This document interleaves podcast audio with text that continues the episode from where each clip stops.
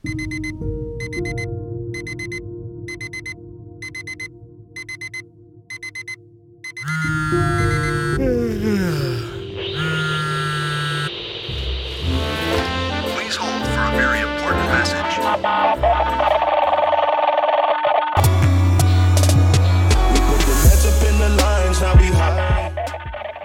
und herzlich willkommen zu dieser neuen Podcast-Episode und heute geht es um das Thema musikrelevante Bewegungen beim Klavierspielen mit einbringen. Ich wünsche dir viel Spaß bei dieser Folge.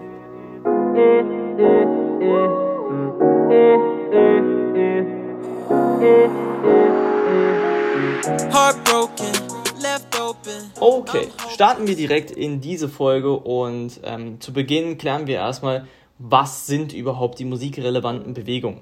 Und zu diesen musikrelevanten Bewegungen gehören zum einen Spielbewegungen, Mimik, Gestik und auch das Atmen ist in dem Fall Bewe ein Bewegungsvorgang.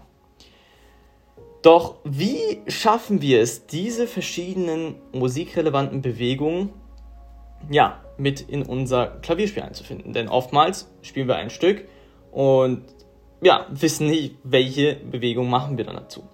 Und das Wichtigste ist eigentlich drei Schritte. Im ersten Schritt, dass wir beim Spielen mit verschiedenen Ausdrucksbewegungen erst einmal experimentieren. Also dieser erste Schritt ist einfach Experimentierphase. Probier mal bestimmte Mimiken ein, die passen, Gestiken an verschiedenen Orten mal zu atmen, äh, bestimmte Spielbewegungen, einfach, einfach mal vieles experimentieren und dann ähm, eben auch auskategorisieren, was hast du als stimmig empfunden und was eben nicht.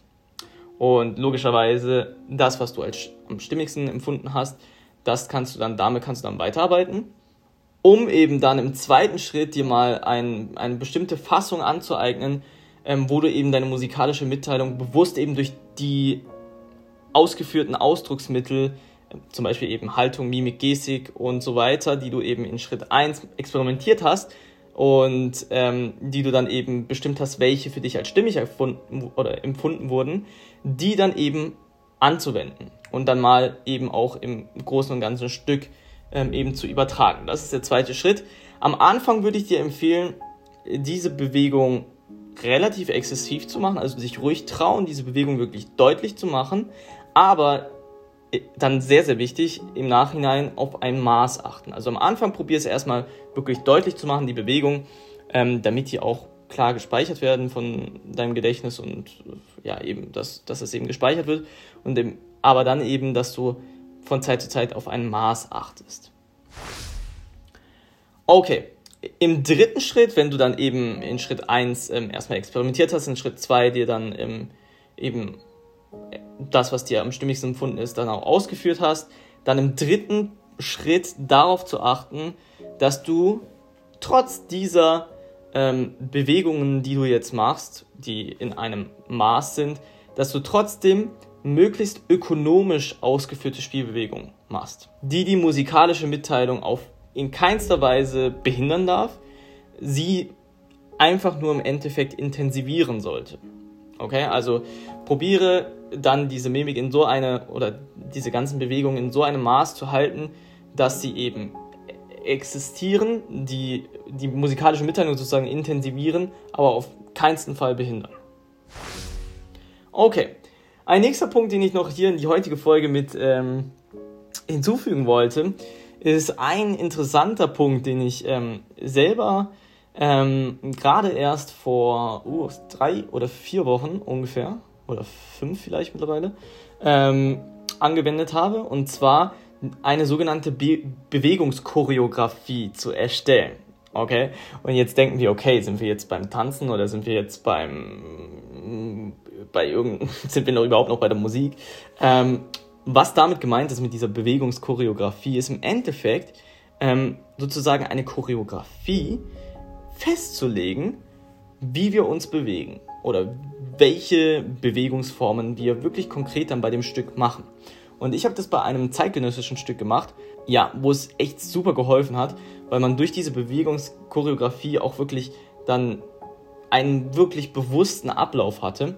Ähm, das kann ungefähr so aussehen, in dem Fall hat es so ausgesehen, dass ähm, das, ist, das, war, das Stück war im Viervierteltakt und dann habe ich zum Beispiel Bewegungschoreografie so gemacht, beim, beim ersten Pulsschlag ähm, macht der Arm das, geht dorthin, beim zweiten Pulsschlag geht er dorthin und so weiter und so weiter und so fort.